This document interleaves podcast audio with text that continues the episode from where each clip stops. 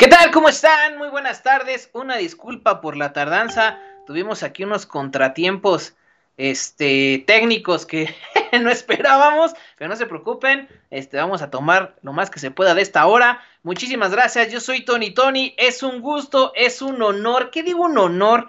Es, ¿cómo decirlo sin sonar vulgar? Es una horchata estar aquí con todos ustedes en este viernes 18 de septiembre del 2020. De verdad, insisto, ya se acabó el año, sobre todo el año Godín, llegando a septiembre, ya a nadie le importa lo que suceda después, porque ya, o sea, son las fiestas patrias, viene esta parte de Halloween, Día de Muertos, otra vez fiesta patria, viene Navidad, bueno, obviamente es el Día de la Virgen, Navidad y San se acabó.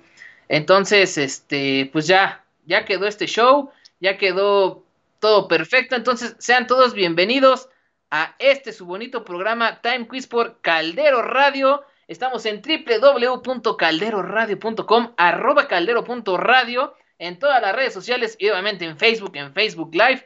Sean todos bienvenidos a este programa.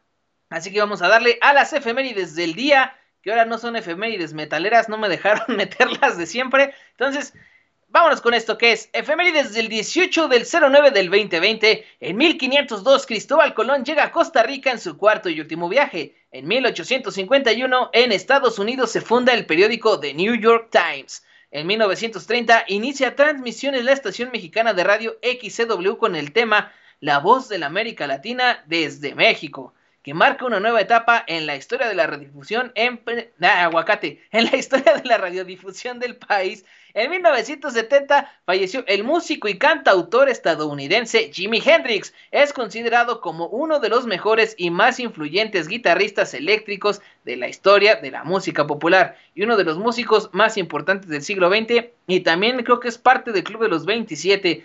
Estrenos de la semana, ahora sí me pusieron estrenos de más bien de fin de semana. Viene Netflix con Jurassic World en el campamento Cretácico, que me parece es canónico, pero en animada que va a poner Netflix. En Amazon Prime Video está Jóvenes Titanes en acción la película y Los Juegos del Hambre sin Sajo. Y en HBO Lego la película. Como ven, por cierto, esa de Lego la película, todos los que están en cosas de trabajo en equipo, véanla, sobre todo por los primeros 10 minutos. Representa mucho de la vida de muchos de nosotros que hemos estado ahí en este mundo. Pues ya, amiguitos, ya estamos aquí en directo a todo dar. Y como pueden ver, traigo aquí mi fondo, mi fondo de, Mario Bros. Hoy tengo aquí este el prestigio, el honor de compartirles el, reino champiñón. Eh, esto es por los 35 años del personaje que, que, dio vida a Shigeru Miyamoto y Nintendo en aquel entonces. Me imagino que ya después nuestro queridísimo Oscar Javier de Gamer Filosófico ahondará más en este asunto. Pero de verdad, eh, qué emoción que 35 años de, este videojuego ya, eh, quienes crecimos en esta parte, pues es una vida, una generación impresionante, todo lo que nos ha dejado. Y de eso va el programa de hoy, precisamente de generaciones y de generaciones. Entonces, tenemos aquí la invitada, este, va a estar en modo de voiceover, así como esas bonitas pláticas, este, ¿cómo decirlo? De, de, de radio antiguas, ¿no? Entonces, quien nos está viendo, pues va a ver la voiceover y quien está en, radio, en el podcast o escuchándonos en vivo a través de todos los medios, pues va a ser normal. Entonces, antes de presentar a nuestra queridísima invitada, pues vamos a dar su semblanza, su semblanza como debe ser, qué tanto ha hecho. Ella es María Montserrat Moreno, ella es maestra, así tal cual. Ella eh, vive aquí en Puebla, es egresada de la Universidad de las Américas, allá en Puebla, licenciada en Economía. También estudió historia del arte en Lorenzo de Medici, ella me corregirá, allá en Florencia, Italia. También estudió en el Instituto Humanista de Psicoterapia Gestalt, la especialidad de desarrollo humano en tanatología y también tiene una maestría en sensibilización educativa con enfoque Gestalt en un arte, maestría en arte y filosofía que está en proceso. Aquí lo que me llama la atención es que de inglés dice que 95%, alemán 80% e italiano 85%. Ustedes dirán, lo estudié aquí, pues no, se fue a estudiar a los países. y te voy a platicar exactamente cómo estuvo eso, pero se fue a Alemania, a Italia, Estados Unidos. Dijo: aquí los mexicanos no saben enseñar. Yo me voy donde es el idioma, se lo aplaudo porque eso está cañón. Mis respetos. Ya su experiencia profesional, del 2001 al 2004 estuvo en la Universidad de las Américas, en la jefatura administrativa de la Vicerrectoría de Apoyo Académico y Administrativo, en el 2006 a 2011 en la Universidad Iberoamericana de Puebla como profesor de economía y en 2011 al 2020 impartición de diplomados, talleres, clases y capacitaciones de la Secretaría de Salud, ISTE, CAPUFE, IHPG, Ibero, Anagua, BAP, Agape, Costera, 1111, El Chulengo Restaurante, etcétera, etcétera, etcétera, etcétera. Además, también le sabe esto de la comedia, ahí tiene su stand-up, nada más que dice que somos este, muy mortales para verla en vivo, así que pues, pues ya veremos qué show. Bienvenida, Montserrat, ¿cómo estás? Muy, muy buenas tardes a este tu programa Time Quiz por Caldero Radio. ¿Cómo andas, Monse?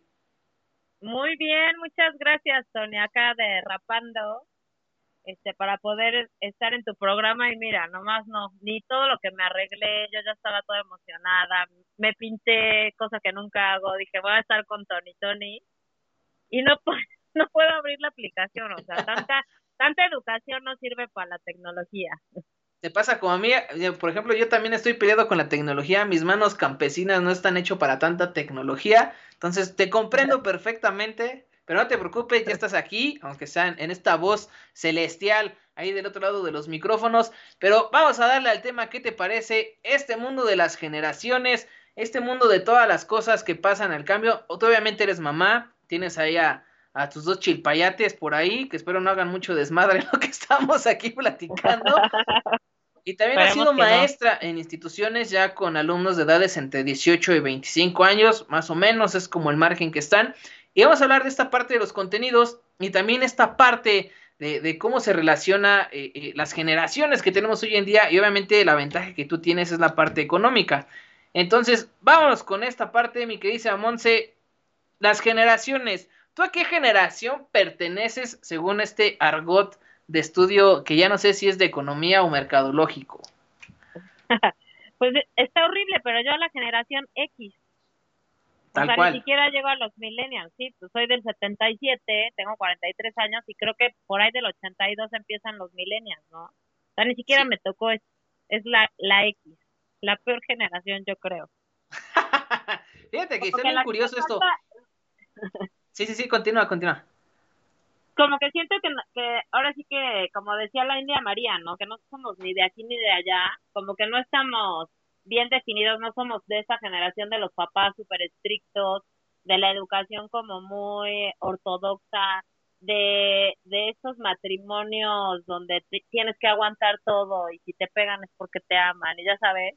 Pero tampoco estamos como que en esta libertad de, ah, pues sí, este, no, sí, me voy a casar, pero si no duro más de, o sea, si no lo aguanto a los seis meses ya se va a la chingada, o sea, es como muy igual de que educamos tratamos de educar con la palabra, pero nos viene como que las ganas de, de moquetearnos al niño, porque pues a nosotros nos enseñaron, nos educaron un poquito con la mano dura.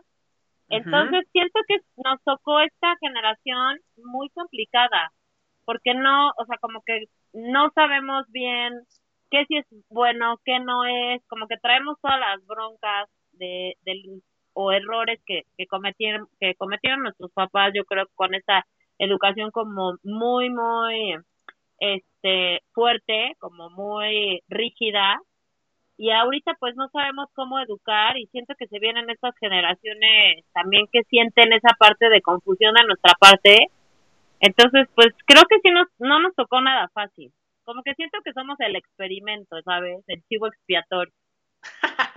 Fíjate que según el periódico de La Vanguardia, que son los datos que voy a decir ahorita, esto es del 2015 para que no digan, ya, ya pasaron otros cinco años. Supuestamente todo empieza en la generación del silencio, que es la Silent Generation, que son los niños de la posguerra. Estamos hablando que es 1930 a 1948.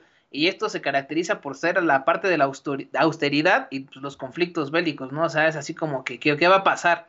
Luego de ahí ya vienen los baby boomers, que prácticamente son los que mantienen el país, que son los que nacieron entre 1949 y 1968, y a ellos les tocó prácticamente eh, pues, los, periodos de paz y explosión demográfica, y se llama baby boomer porque en ese momento empezaron a proliferar y a, reproducirse así como, como, como lo que son, como conejitos, ¿no? Y lo que les caracteriza, y ahorita Montse nos va a corregir, es la parte de la ambición, ¿no? Porque ellos ya empezaban a tener un desarrollo per cápita mayor y empezaban a adquirir pues ya su, su, dinerito y sus cosas, ¿no, Monse? Pues sí, también fue la, en esa época de los, bueno, ¿de qué año estamos hablando? ¿Del 49 a cuál? 49 al 68. Así dice aquí este, este archivo, artículo de la vanguardia. De 1949 a 1968 son los baby boomers. Oh, pues mira, la verdad no sé, siento que en esa época fueron, hubieron como muchas revoluciones de estas estudiantiles y mucho movimiento, a lo mejor quizás como que empezaba todo esto de, de querer ser independientes y, y desde ahí como un poquito hacerse escuchar la gente, yo creo, la verdad es que no sé, me, me viene a la mente, o sea, esas como episodios históricos, pero no tengo el dato. No sabía que me ibas a preguntar de esto. No, no te apures, ahorita lo desciframos. Esto es, esto es una charla amena, esto no es un examen. sí, ya sé, me siento te digo que soy maestra y siento que me están evaluando todo el tiempo. Nah, ¿cómo crees? Aquí es, Charco Tornás para que también la gente entre en contexto de lo que vamos a platicar. De ahí también viene así ya para irnos un poquito más rapidito, eh, pues obviamente pues está de 1946 al 68 esta parte de, de, los baby boomers, luego sigue la generación X, que es la cual perteneces, que supuestamente es de 1969 a 1980, y ellos según esto están obsesionados por el éxito. Y la generación Y, que somos los millennials tan odiados, son de 1981 según a 1993. Ojo, Aquí es cuando ya empieza una disparidad bien loca porque la generación a veces la extienden hasta 1999. Entonces vamos a redondearle hasta el 99 para que no entren en broncas. Y somos la generación de la frustración. Entonces, este, ahorita va a estar interesante esto. Y ya, eh, bueno, no por último, pero viene la generación Z, que es de 1994 a 2010 que ya es la, pues, la generación del internet, de la irreverencia, así tal cual, y del yo por qué. O sea, yo por qué. Y, ya de aquí pues, termina este show y ya como se nos acabaron las letras, pues sigue la generación alfa, pero ese ya es otro tema porque ellos ya van a ser prácticamente niños autistas automatizados con chips. Entonces, que, que, son los hijos de los millennials, pero más o menos así está el show. Y pues como pueden ver, sí cambia muchísimo. Y también como cambia las generaciones y sus gustos y sus necesidades, cambia lo que ven en la televisión y lo que trabajan. Por ejemplo, vamos a hacer un salto en el tiempo, mi queridísima Monse. Tú eres generación este, X, ya quedamos. Ajá. ¿Tú, ¿Tú qué caricaturas o qué te gustaba hacer para entretenerte cuando eras niña? Mira, a mí, o sea, casi no nos dejaban ver tele y la tele estaba en el cuarto de, de tele, o sea, así era, no era como que todo el mundo tenía tele en su cuarto, o sea, como que había el cuarto especial donde estaba la tele y donde nos turnábamos pues para, o sea, como que había horarios, por ejemplo, en la tarde le tocaba a lo mejor a mi mamá ver sus novelas, a mí, o sea, nosotros nos tocaba, mis hermanos y a mí veíamos los sábados y domingos las caricaturas de Ahí viene Cascarrabia, este, Massinger Z le tocó a mi hermano, este, no, otras caricaturas? Me tocó una novela de, que se llamaba Candy, que no sé si la conozcan o alguna Candy, vez Candy. Candy, eh, que era, o sea, sí, Candy, que era una japonesa, una supernovela, un dramón de una niña que... Una güerita, ¿no? una güerita, sí, sí. Ajá, ajá. Pero eso de verdad te ponía así hasta, te querías cortar las venas, muy triste.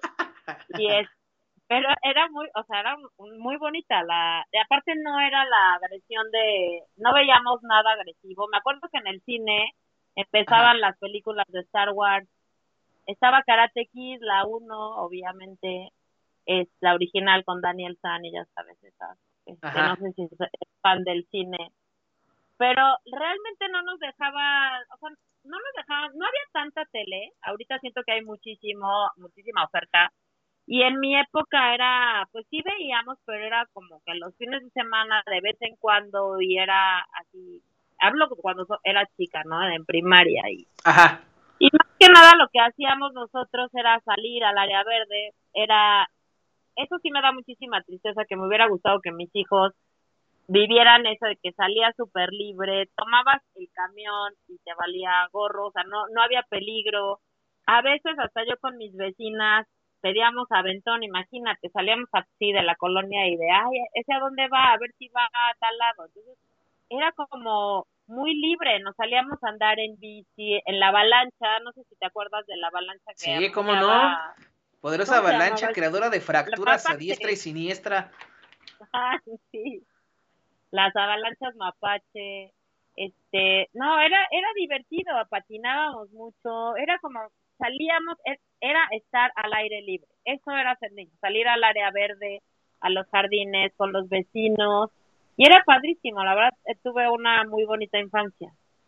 Sí, fíjate que, que, era un contraste. Ya en los setentas podemos decir que es setentas, ochentas, más o menos la época que a ti ya te tocó, este, tal cual, ¿no? Eh, e, entra este periodo pues ya de nuevas inventivas, obviamente ya empieza la tecnología a florecer, pero como dices, todavía estaba esta parte, obviamente por la instrucción y, pues en ese entonces los padres, los baby boomers que te decían, no, pues, pues hay que trabajar, hay que honrar tu casa, etcétera. Es, es esta vieja escuela, ¿no? Que así le llaman de educación para que pues también el niño se hiciera de carácter, ¿no? Y por ejemplo, ahorita lo vamos a platicar, eh, ya cuando es un poquito de cómo es esta parte de ser mamá, ahora que tienes a tus hijos y cómo ves este show, eh, los contenidos. Y bien comentaste, estaba Candy Candy, Massinger Z, pero mira, te voy a mencionar algunas, igual usted escucha si se acuerda de alguna de los 70 de la que voy a mencionar y le haya tocado, pues ahí nos ponen los comentarios o qué le tocó a ustedes, qué les tocó a ustedes vivir de caricaturas, series, películas, lo que sea en el momento. Por ejemplo, en los 70 está Heidi, Heidi, la famosa Heidi, claro. de Heidi. Heidi es... que era un drama, lloraba también con este, sí, y de ahí viene la expresión de nuestras épocas que es que estaba con el ojo Remy. Ah, Heidi es una, Remy es el otro. Remy es la otra que ah, salió un poquito después. Remy, claro. Heidi es la del abuelito, la del abuelito, dime tú, que vive en los Alpes suizos. Pero era de las épocas también, ¿no? Exactamente. Y fíjate, también Hanna Barbera había sacado productos como los supersónicos, el Capitán Cavernícola, este, también ahí la parte de Canuto y Canito, estaba Scooby-Doo, Mandibulín, eh, eh, apareció el famosísimo Flash Show, estaba los, los Gachaman, que aquí le pusieron este, Fuerza G, que eran estos personajes de anime japonés que tenían acá sus trajes como de halcones, ¿no? Eh, Tommy Jerry también estaba en su apogeo, Batman, este, las nuevas aventuras. Exactamente. O sea, había una cantidad impresionante y los dibujos eran eh, de una tonalidad un poco más de aventura, pero con una reflexión hacia algo. O sea, en ese entonces, en los 70 te, te decían que había algo que tenías que ver. Incluso la Pantera Rosa, la Pantera Rosa también estuvo en esa época y pues le tocó eh, esta parte de, como de, no de cine, cine mudo, pero sí de caricatura muda, que comenzaba a, resplandecer, ¿no? Y también aquí un dato curioso, pues estaba la famosísima abeja maya, la, que también, este... Ay, la abeja maya, claro. Exactamente. que, es, que fue una serie animada japonesa este, que la abeja se llamaba Maya y estaba basado en el libro del escritor alemán uh, Valdemar Bonsels, o cómo sería en alemán, ¿cómo se diría eso? Aprovechando que estarme ventaneando, Tony, Tony. ah, es que sí me sorprende eso del alemán.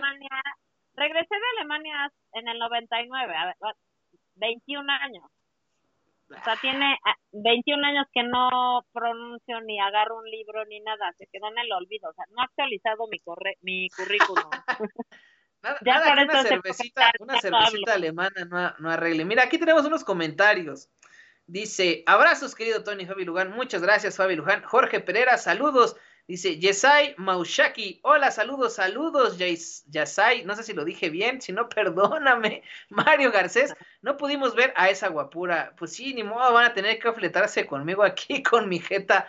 Dice Yesai Maushaki, dice, hasta la fecha es mi caricatura favorita, Candy. Exactamente, es una, es, creo que es un icono de esa época, igual creo que mi mamá todavía le tocó.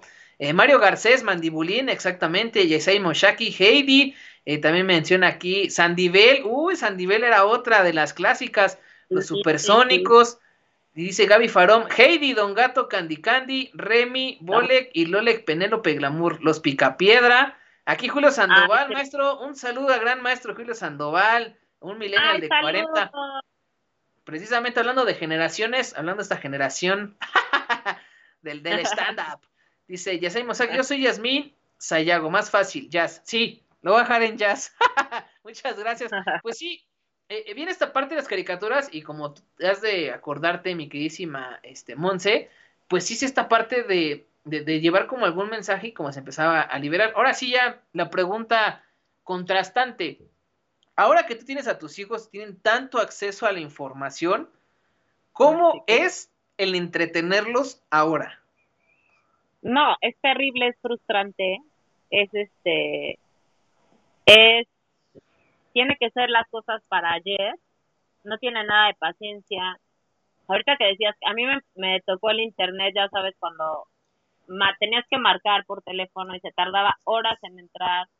Y si alguien descolgaba el teléfono se cortaba la tu internet. Entonces era como que tenías que tener muchísima paciencia.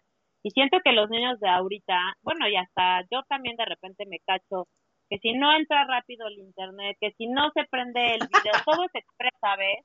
o sea prenden hasta igual con la computadora se tienen que conectar en friega tienen que tener todo para ayer entonces es muy estresante porque sí, yo sí vivo una constante, o sea, como que estoy aceleradísima. A mí la pandemia me cayó muy bien en el sentido, y creo que a ellos, y creo que a esta generación, a todos, porque no, no nos tocó de otra más que, de otra más que volvernos pacientes. Creo que esta ha sido una gran lección, lección de paciencia porque sí, este, sí vivimos en un mundo súper acelerado que los bombardean de muchísima información. Antes podíamos, ya sabes, esperabas la hora para ver tu caricatura favorita o el día de la semana cuando eran las series, ¿te acuerdas? Que era de, ah, tiene el me tengo que esperar hasta el próximo miércoles hasta las 8 de la noche. Y acá ya es así de que prenden, ay, quiero ver veinte mil series que no terminan de ver que es este, están con el control todo el tiempo en la mano, es como esta ansiedad de estar de, esto ya me aburrió, ah, esto ya me aburrió.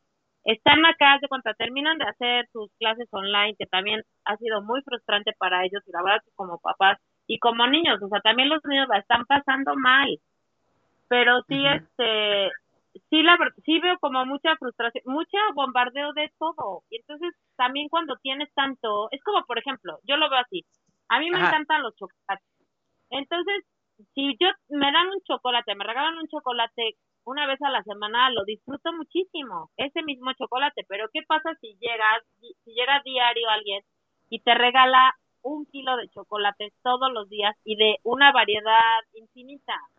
O sea, te terminas confundido, terminas como insatisfecho. Entonces creo que también ellos traen muy en el fondo como esta sensación de insatisfacción, también de frustración, siento que sí viven este de más bien cero tolerancia a la, a la frustración. Sí ha sido, o sea, sí es complicado, sí es complicado verlo. Sí siento que no se le están pasando nada bien y y tienen demasiado. Siento que estas generaciones tienen todo, de todo y a la hora que ellos quieran. Y es triste, la verdad a mí sí me da como mucha tristeza lo que te decía de que antes salir a, este, no sé, esperabas, te, terminabas de comer rapidísimo y hacías la tarea para salir a jugar con tus amigos y ahorita, pues, bueno, ahorita por lo del COVID, pues no pueden salir. Luego también, este, no, o sea, no, no estar en la escuela y no ver a tus amigos. Pues, imagínate que a ti te haya tocado eso cuando estabas, no sé, mi, este, José Pablo, mi hijo va, a, este, tiene, va en sexto, sexto, secundaria. Eso es cuando tú estás forjando tu identidad, y cuando lo más importante para ti son tus amigos y, y limitarte de todo eso, pues también siento que están viviendo una época bien difícil. Siento que de por sí la educación es muy precaria y me pongo a ver y digo, híjole, ahorita cómo, cómo van, ellos van a llevar el mundo en un futuro, cómo va a ser con tanta desinformación, porque es curioso, por tanta información que tenemos por todos lados, por las redes, por la tele, por los medios de comunicación, nos genera mucha desinformación. en lugar de que estemos cada vez más informados, cada vez estamos más desinformados. Y eso genera mucha confusión. Entonces siento que vivimos un caos. Yo lo percibo en, por momentos como un caos. Me preocupa mucho cómo va a ser, cómo van a estar ellos de grandes, preparados, ¿no? Cómo va a ser este tema en el laboral, ¿qué, ¿qué van a ofrecer al mundo si ellos no se están como llenando de, de, pues por lo menos de información veraz, de pensamiento crítico? No sé, la verdad sí me preocupa demasiado esta generación. Es que está cañón porque ya, esta generación, como tienen tanto acceso, ellos pues ya son, si no es la Z, ellos ya son la generación alfa, ¿no? Ya estamos hablando de 2010 para arriba, casi rozando ahí.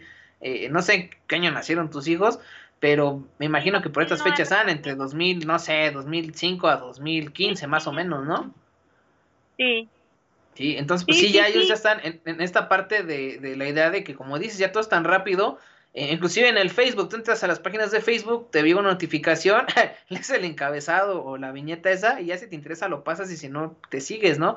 Ya realmente es muy poca la atención que es a leer una nota completa. Y yo les pregunto a ustedes, escuchas, ¿qué tan ávidos o qué tan, eh, eh, o, o qué tantas veces leen un periódico? Nada más ahí creo que ya también esa, esa bonita costumbre de agarrar un periódico, y no vale el metro ni el gráfico, quiero aclarar, porque esos son periódicos morbosos, ni el pulimetro, pero leer así, tal cual, eh, eh, una noticia en un periódico, ya todo es por internet. Y obviamente ya son videos, y videos de un minuto que te tienen que dar la noticia de volada, imágenes, y ya no lees y se acabó. Sí, sí, e, exactamente, ya no estamos leyendo, yo les pongo, los pongo a mis hijos, yo soy de las que se comen los libros, amo leer y yo los presiono, la verdad, sí, de, tienen que leer, pónganse a leer, no les gusta, les, o sea, es como que les genera de entrada, así ya sabes, el, la, el enojo y sí me hacen caso, la verdad tengo dos chavos bien, o sea, buenos, pero sí me cuesta mucho que lean, hasta la fecha siguen sin leer y luego dicen, no te preocupes, con el ejemplo, ya sabes, las mamás con el ejemplo es más importante que les digas 20 veces que hay que leer. Pues desde que nacieron tienen 11 años viéndome leer y lo peor que les puedes decir es que lean algo. Sí, mira, aquí los comentarios dice eh, Mari Segura, señorita Cometa, de lo que hemos platicado ahorita, dice Julio Sandoval, ¿por qué Monse no está en imagen? porque tuvimos un contratiempo con su aplicación del Skype y se vio este esta generación Y, ¿no? Que está peleada con la tecnología. Entonces esa es la respuesta. Exactamente. Dice Mario Garcés, no se valoran igual las cosas. Dice Julio Sandoval, el periódico solo sirve para madurar aguacates Estoy de acuerdo, también para tapizar los pisos cuando vas a limpiar o vas a pintar alguna pared, algún departamento. O sea, el periódico se usa para todo, menos para lo que está hecho, ¿no? Incluso también se usa para, para limpiar ventanas, es más bien secar ventanas, si llegan a mojarse, claro, eh, claro. agarran bolita un periódico y lo secan de volada la ventana. Ese tip les doy porque su amigo Tony soy. Dice, Pepetón, faltó justamente vámonos de volada a estas caricaturas ochenteras, si me permites, mi quisa Monse, para seguir con esto, todavía tenemos tiempo. En los ochentas, ya en los ochentas empieza a, a, nacer esta generación millennial tan odiada y tan alabada, que somos los que siempre estamos frustrados y siempre necesitamos algo más. ¿Qué es? ¿Quién sabe? Pero siempre, no, es que yo merezco más. Pregúntale a quien quiera de esa generación. Yo estoy hecho por otras cosas. Y precisamente eh, en estas series animadas, vean el contraste de lo que platicábamos en los 70 eran como novelas, bien comentaba esta Monse, pero nace esta revolución como ya más este, de personajes andróginos más exagerados o, o personajes muy, eh, ¿cómo decirlo? Muy imponentes. Y para eso hay dos claros ejemplos, precisamente He-Man y los amos del universo y los Thundercats. Ellos son así como esta parte de la hombría, así de, de macho alfa, pelo en pecho, sí. pero sin denigrar también el papel de la mujer ahí, por ejemplo, con Chitara. O, ay, se me olvidó, No, y siempre Shira. lo dice mi queridísimo Israel Chávez, el otro conductor, en He-Man, la, la otra protagonista que también tiene poderes como Shira. Shi- Shira, Shira, Shira, creo. Mira, era China, claro. Ah, Exactamente. Entonces, aquí empieza este, esta forma de ver las cosas ya no tanto con un mensaje, sino ver esta, esa sensación de pertenencia y de trabajo en equipo. Y tenemos, por ejemplo, el inspector Gadget, la famosísima caricatura de David el Nomo, el del meme de, de, Oblígame Perro, que lo quiero ubicar.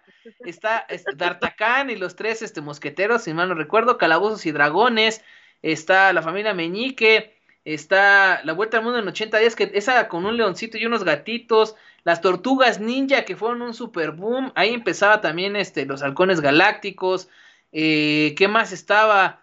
Y las patoaventuras, los snorkels, Garfield, eh, el hombre araña que siempre ha estado, los Muppets Babies, eh, etcétera, etcétera. Aquí ya las caricaturas ya dejan un poquito la enseñanza y se van más por la diversión, por mostrar aventuras. Y pues ya no se diga en los noventas, ya en los noventas se puso muy de moda estos grupitos gracias a las tortugas ninja, sobre todo este aquí en América, que les encantaban las tortugas ninjas. ¿Tú llegaste a ver las tortugas ninja, Monse? Claro, las tortugas ninja me encantaban. En las veía mi hermano que es más chico, ya, o sea, en teoría no me tocaban, pero sí, son buenísimas. Y aparte, la verdad, siempre he sido muy nerd y ñoña, y entonces eran, tenían los nombres de cuatro personajes históricos muy famosos, muy, entonces yo como que los admiraba, y aparte había una que era la, ¿cómo se llama?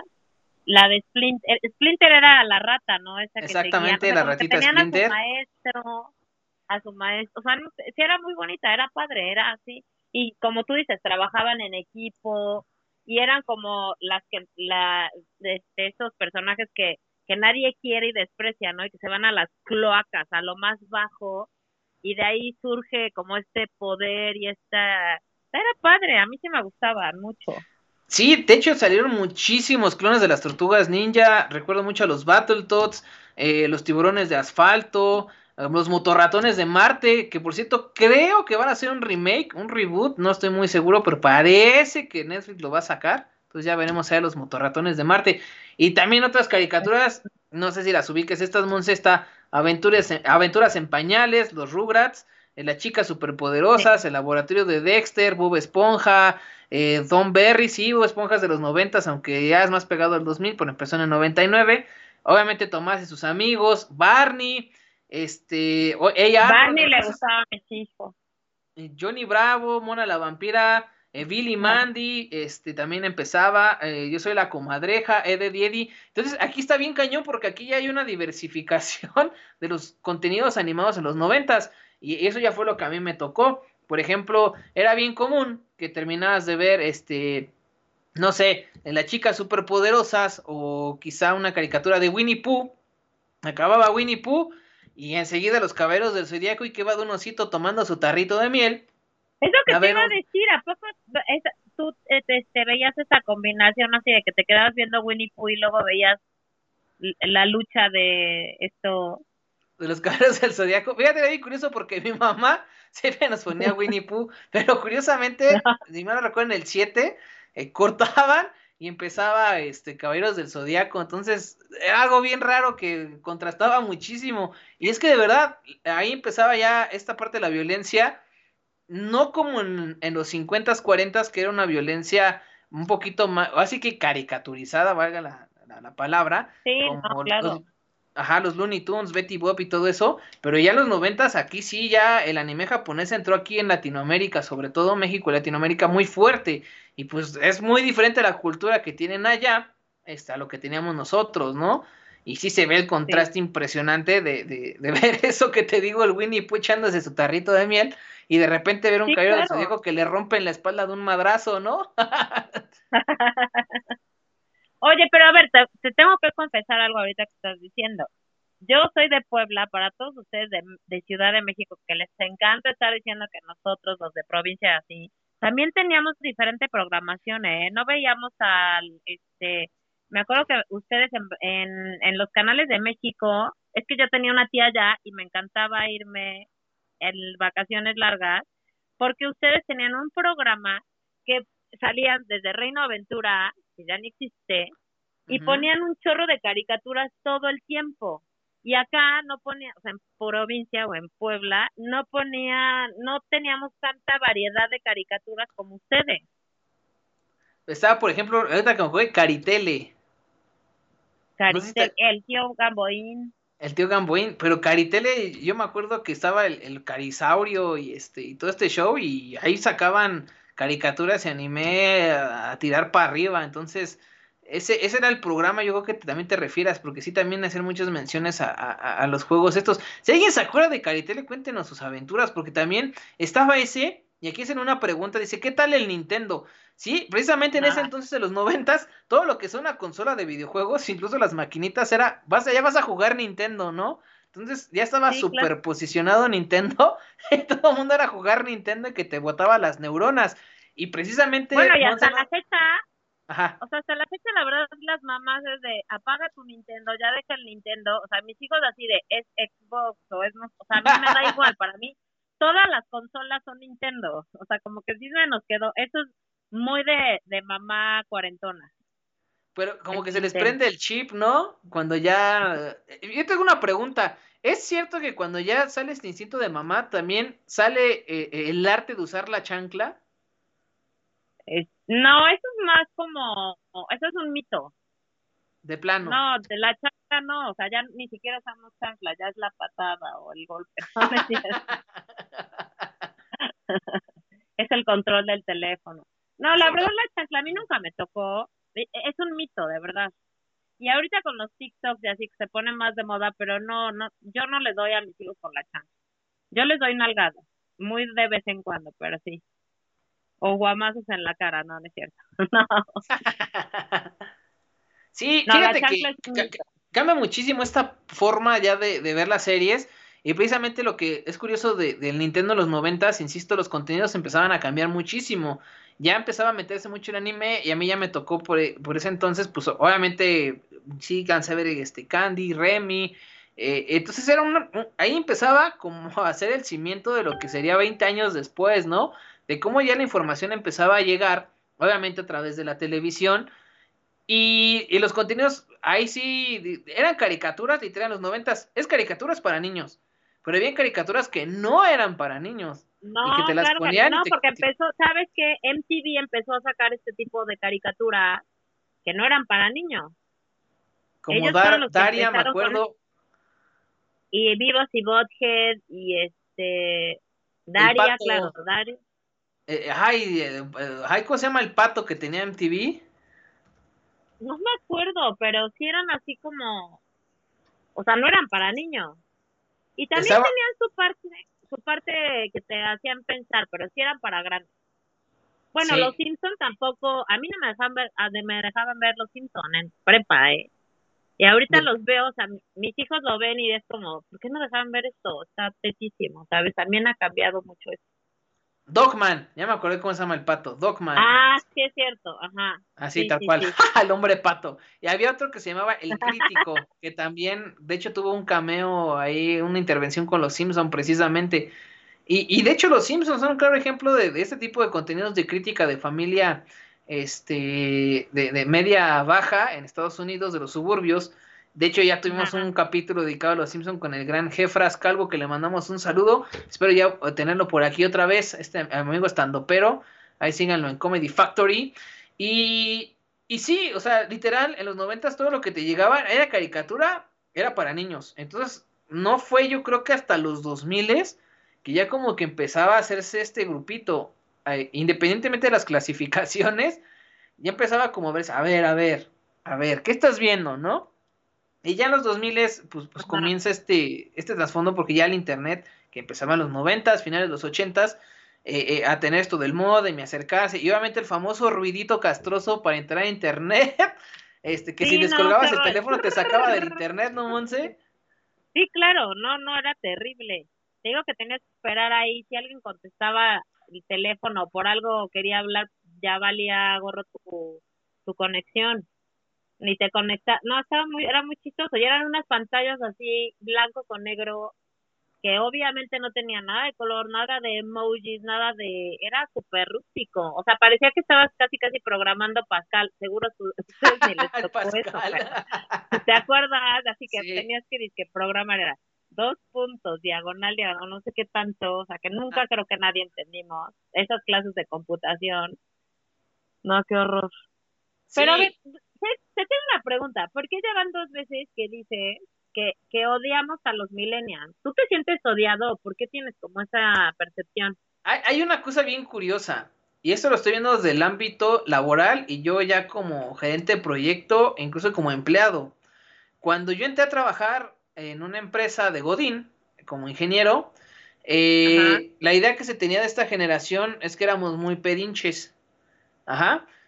Afortunado o desafortunadamente, el grupo con el que entramos, sí estábamos un poquito más activos, eh, eh, los chavos de mi generación, pero sí le sabíamos al tema y sí estábamos. Pero yo lo que veía en ese entonces con las generaciones de baby boomers, que eran los ingenieros en este caso, que llevaban esta parte de, de, liderazgo, sinceramente sí se sentían, no voy a decir agredidos, pero sí que decían, estos güeyes vienen bien despiertos.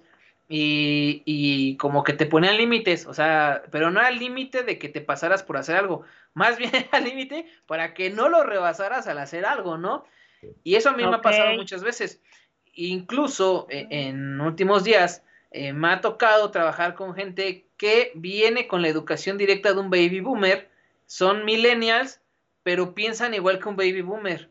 El detalle es que ahora si eres un chavo de 28 o 29 años con una mentalidad de baby boomer y hablas con un millennial que si es millennial, por así decirlo, nunca van a empatizar porque el otro tiene la parte del esfuerzo de los méritos y de llegar a un punto cuando el otro lo que quiere es que sea, eh, eh, ahora sí que no agobiado, pero sí eh, reconocido por su trabajo y que lo dejen crecer, porque al fin y al cabo lo que he visto yo en, esta parte de Millennial, me corregirán y si no, pues lo platicamos, no hay bronca, este, es el trato que se tiene con las personas, porque yo lo he visto también dando clases a becarios, eh, yo trato de, integrarme al equipo y ver el perfil de qué necesita mi becario para que pueda este, solucionar sus cosas y pueda aprender. Y la otra escuela es, yo soy el que enseña, tú tienes que aprender como yo te enseñe. Y así se queda el cuadrito. Entonces, más que odiar, lo que me ha pasado a mí es que no se entienden las diferencias entre esta parte del baby boomer, sobre todo con los millennials. Porque así, ah, pinches millennials son bien quejosos y yo en mis tiempos yo hacía esto, esto y esto otro. No es tanto que seamos quejosos, más bien que nos fijamos en cosas que en su momento no eran pertinentes, o sea, que nadie les daba importancia porque decían hay cosas, entre comillas, más importantes, ¿no? Entonces ahí viene ese choque cultural que a mí me ha tocado vivir, entonces por eso yo lo comento. Es como un tema de, de como que unos baby boomers no comparten información y son como elitistas o egoístas con su conocimiento y ustedes son como más de compartir pues lo que saben y como más relajados y como no meterse el pie o como algo así. Algo así. Obviamente estás como todo el mundo. Siempre hay esta diferencia de, de qué es lo que necesitas y qué es lo que vas a hacer. O sea, yo te hablo desde mi experiencia. Hay gente súper preparada, súper buena onda, que siempre te va a apoyar y no te va a, poner el pie. Pero sí está este ah. recelo profesional, generacional, de por qué, si a mí me costó tanto trabajo llegar aquí, por qué la tiene tan fácil y por qué llega tan rápido. No sé si me explico. O sea, es, así por, por, por qué. Ajá. Yo te, tengo que decir por qué. Ajá. Yo no, no sé, o sea, yo, es que me estaban llegando como flashback de, Ajá. yo siempre fui muy nerd, pero sí, no me importaba que me copiaran, pero sí es cierto, o sea, sí éramos como, a ver, yo ya estudié, yo ya me partí la madre, no te voy a dejar que me copies en el examen o no te voy a decir, si es cierto, tienes toda la razón. O por ejemplo, a mí me ha pasado mucho con mis capacitaciones que yo armo la presentación y, y la dejo, ¿no? De quien la quiera y también con mis alumnos de así. Y me han regañado luego si me prestan algo algunas otras colegas y es así de, pero no prestes esto y no, este, se lo van a piratear y, yo así de, no importa, a ver, es, vamos a compartir conocimiento, pero sí tienes razón, me quedé pensando en eso, no sé por qué. Sí somos como una generación donde la gente no es nada compartida. Y de hecho, si te das cuenta, en muchas redes sociales, en muchos lugares hablando de esto, lo toman ya también al millennial como generación de cristal y estoy de acuerdo, pero no todos los millennials pensamos así. O sea, prácticamente los que se da a notar, porque no, no son empáticos con lo que hay detrás ni cómo llegaron ahí, sino viven al momento, al día, con lo que tienen de rápido. No se pueden a ver cómo llegan a ese punto. y por ejemplo, aquí dice Ernesto Benjamín Vargas Muñoz, dice, no odiamos a los millennials, solo que es muy difícil trabajar con ellos. Dice, son la generación de cristal. Dice Pepetón, ese celo profesional no es de generación, yo creo que tiene más que ver con la inseguridad de la persona. Pues sí, digo, yo, yo te hablo de mi experiencia, y pues bueno, este, me ha tocado con personas de, mayor edad que yo, que me ha tocado ser su, su jefe y pues no están de acuerdo, ¿no? Y no estamos hablando de 3, 4, 5, ya estamos hablando de 10, 15 personas. Y ya después yo tengo que esa confianza de que vean que pues no estoy ahí nada más por, pues porque sí, ¿no? O sea, hay que dar ese valor y respetar sobre todo el trabajo y la experiencia de cada persona, porque todos somos diferentes y todos trabajamos diferente, ¿no? Yo creo que es algo que tenemos que entender nosotros, pero pues ya poco a poquito creo que esa línea se va, se va practicando. Y por ejemplo, esto de la generación de cristal, ¿tú qué opinas de este término de la, de la generación millennial como generación de cristal? Y sobre todo de lo políticamente correcto, Monse. O sea, generación de cristal se refieren a que no les puedo decir nada porque se rompen. Ajá, porque cualquier cosita les molesta y ya están chillando y dicen, no, es que porque es así. Un ejemplo sencillo y burdo. Este, Mulan, o todos los live action que ha hecho Disney que dicen, es que eso no es mi infancia y ya echaron a perder mi infancia. Entonces empiezan a despotricar y dicen que eso está mal. O sea, siento que es que yo más bien no lo veo como algo generacional. Yo sí creo que es algo que, que todos traemos como que es el ego, o sea, que es como yo no quiero compartir mi conocimiento porque yo no quiero que me hagan esto o lo que tú estás diciendo de echar este, yo soy así porque a mí así me educaron, ¿no? Porque mis papás, este, me, me trataron mal, o sea, siento que eso es algo como más que generacional, sí creo que es cultural, está a lo mejor horrible que lo diga, pero sí siento que somos un país donde nos la pasamos echando culpas a los demás y victimizándonos. Creo que todos somos de, o sea, nos creemos de cristal y no son no somos nada tolerantes ni somos este, ni, por ejemplo, José Pablo, mi hijo, dice mucho, tú la haces pero no la consientes. Ah, creo que así estamos todos. No creo que sea algo de generación, donde la generación X es así, los millennials. Yo lo veo en todas las generaciones. con mis alumnos igual, o sea, es, es, desde, ¿qué será? Desde el 2006, 2007 empecé a dar clases hasta el año pasado. Entonces sí me tocó ver muchísimas generaciones que de chavos que pues la mayoría sí son así, que no son responsables, la mayoría no son responsables, es una pena porque sí, este, pues lo que yo te digo, ¿no? A mí sí me preocupa de, esta gente es la que va a, estar al frente en, en los puestos de gobierno, llevando las empresas, lo que sea, pero siento que nos hemos vuelto cada vez menos responsables de lo que nos toca. Ok, te tocaron unos papás que a lo mejor no fueron los mejores, te tocó la compañerita de la banca que a lo mejor te buleaba, te tocó vivir a lo mejor una situación muy cañona, bueno, ya deja de quejarte y soluciona y haz algo. A mí eso es lo que me molesta en todas las generaciones y creo que es algo como muy característico. Yo creo que todos sí somos de cristal, o sea, nos creemos de cristal. Sí, es, ese es otro un tema, es todo un tema hablar de toda esa parte, pero yo creo que es tanto el acceso a las redes sociales que ya puedes hacer lo que no haces de una manera física. Y es muy fácil echar un tweet, eh, cualquier comentario en línea y esconderte detrás de ese texto y con un seudónimo, este, no sé, Turbolover 89, y gritas la piedra y te escondes, ¿no? El detalle es cuando se comete un hostigamiento y entonces ahora sí ya no hay como que razón. Por eso también, eh, ese es, eso es lo que ya le toca ahora sí esta generación de cuidar, que es lo que va a poner en redes, porque realmente ya la comunicación ni siquiera es... Eh, sales a un lugar con tu familia, o, tú, Monse, salías a, un lugar con tu familia, lo comentabas, no sé, a pasear al parque, donde tú quieras.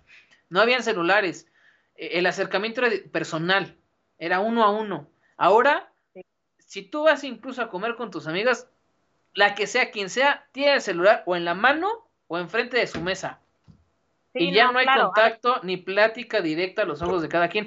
Están más al pendiente de la comunicación de un celular que de la comunicación con la gente que tienen enfrente. Por este sentido de pertenencia a que si no están en las redes están desconectados.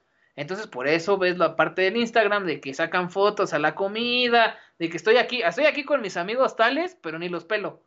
por estar sacando otras cosas en mi teléfono, ¿no? Estaba, estaba leyendo una encuesta que me pareció así impresionante de que nada más por el simple hecho de tener el teléfono en la mesa, boca abajo, o sea, ni siquiera que lo tengas boca arriba, te quita el 40% de la atención, imagínate.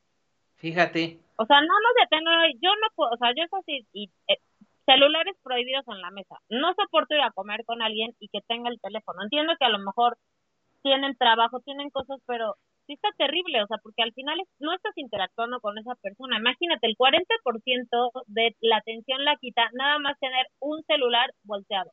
Ahora, lo tienen, este, casi nunca lo ponen volteado, bueno, puede ser que sí, pero el chiste es que estás, estás más agobiado por tu teléfono o le estás a lo mejor platicando algo padre a tu amiga o a la persona con la que estás y de repente agarró el teléfono y es así como, o sea, el sentimiento, ¿a poco no te, te da ese sentimiento de no manches, le, vale más lo que le estoy diciendo?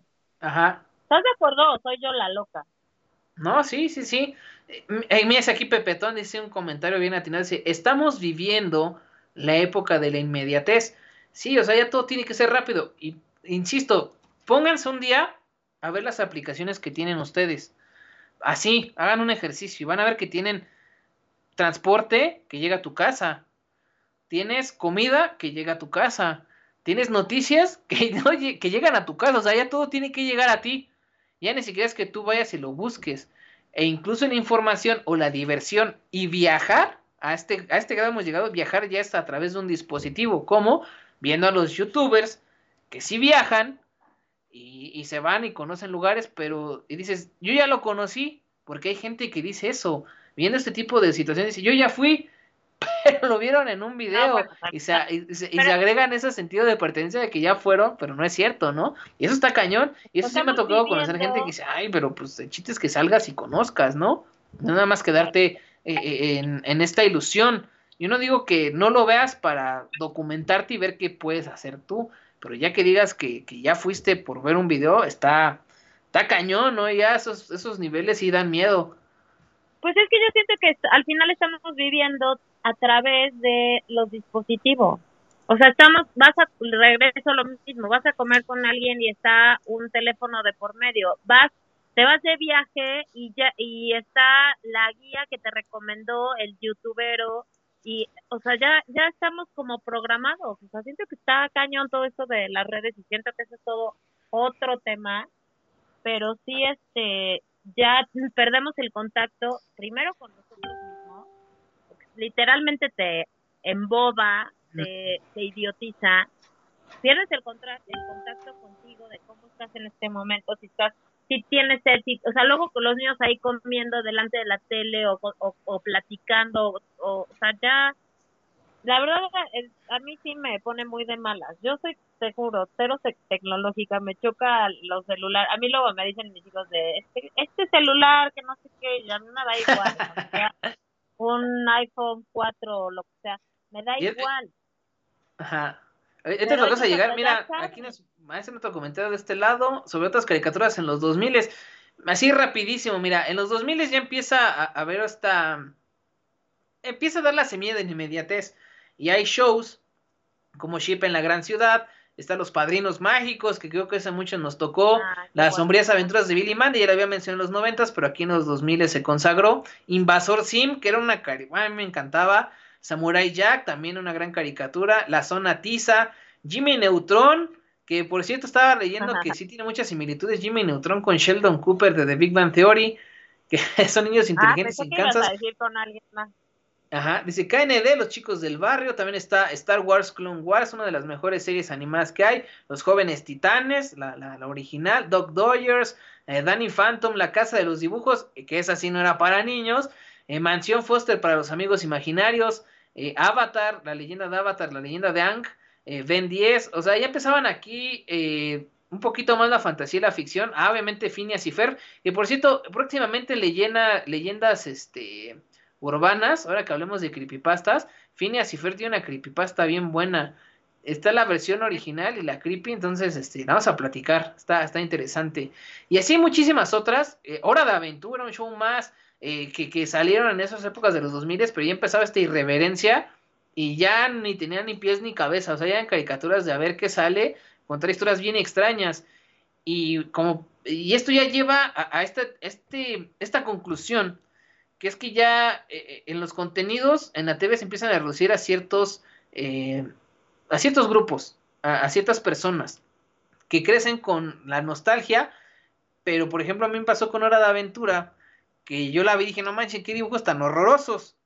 Curiosamente ya la empecé a ver con mi hermano y dijimos, esto no es para niños, tiene un trasfondo muy cañón, porque está hablando de guerra nuclear y mutaciones y cosas bien raras, pero pues las aventuras te las pintan así. Y yo creo que eso también ha pasado así por generaciones, que llega un punto en que como que maduras un poquito y ves la caricatura y dices, ah, caray, ¿a poco eso es para niños, no? ¿Y qué sucede ahora con la tecnología? Ajá. Los trasfondos que están cañones y nos ponemos a ver así realmente qué caricatura buscaba nomás entretener, híjole, yo creo que ahorita, a mí es lo que me da miedo, todas las, como la programación neurológica que tiene muy subliminal, que les está tocando a los chavos. Pero bueno, ya sí. me estoy viendo como muy mamá. no te preocupes, pues ya estamos en la recta final, mi queridísima Monse, y esto se fue, se fue rapidísimo. Antes que nada, quiero agradecer al productor, este, Cha Escasa. Ajá. ¿A quién? No, ya se fue. Ajá.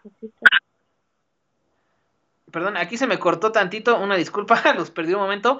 Este, no, y ahora sí ya, este, estamos en la recta final. Perdón, si no te puedo escuchar, se me cortó aquí esto. Ya saben que estamos en vivo y hay cosas que no, no podemos controlar. Eh, déjame rápidamente, le agradezco al productor Chávez Kazan por compensarnos estos minutos.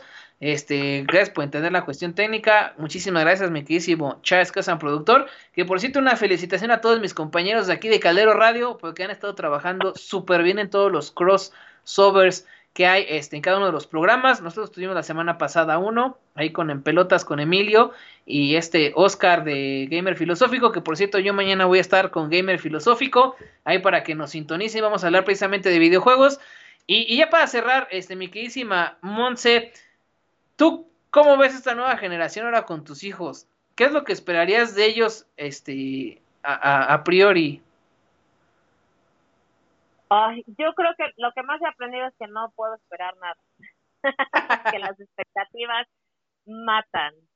Nada, yo lo que, yo lo único que sí quisiera de, y que es algo con lo que siempre empiezo mis clases y, y es algo, y mis capacitaciones o lo que sea, es que no nos creamos todo lo que nos dicen, que nos cuestionemos.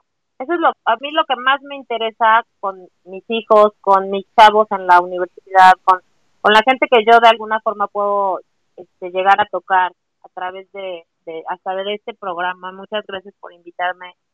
Que la gente que nos tenemos que cuestionar, que no vivir como en esta programación nada más así de en automático, sino cuestionarnos y, y hacer como, a ver, esto me está funcionando, esto no, esto me gusta, esto no.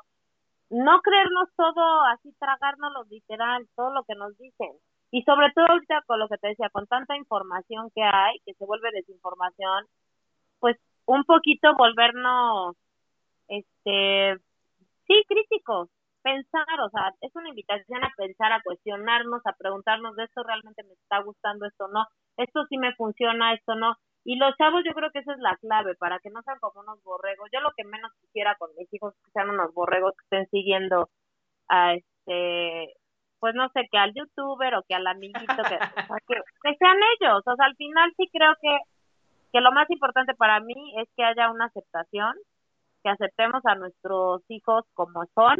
Por eso te decía que quitar un poco las expectativas, que no busquemos desarrollarnos los papás a través de ellos, todas nuestras nuestros temas frustrados, que ellos los cumplan, eso está horrible, y que los dejemos ser y que se cuestionen y también que nosotros nos cuestionemos. Y pregúntenle mucho a sus hijos, la verdad es que los niños son bien sabios.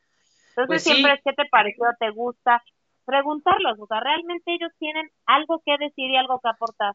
Pues sí, Monse, los, los niños son, son un mundo y hay que entenderlos y conocerlos. Muchísimas gracias, Monse, de verdad, por tu participación. Espero que próximas emisiones ya te tengamos este en vivo y si no, pues ahora sí que te podamos ver. Muchísimas gracias. Este, tus redes sociales, ¿dónde te pueden encontrar, Monse? Pues estoy como Montserrat Moreno, así en, en Instagram y en Facebook. Perfecto. Ahí me encuentran como arroba el guion bajo Tony Tony. Muchísimas gracias a todas las personas que nos sintonizaron. Aquí Van dice felicidades por el programa. Muchas gracias, gran programa Tony Tony. El programa es gracias a ustedes, su participación. Todo es agradable. Compartan si les gustó. Sigan a Caldero Radio. Yo fui Tony Tony, yo soy Tony Tony, espero seguir siendo Tony Tony. Nos vemos en la próxima. Eso fue Time Quiz por Caldero Radio y aquí, ¿a dónde? ¡Vámonos!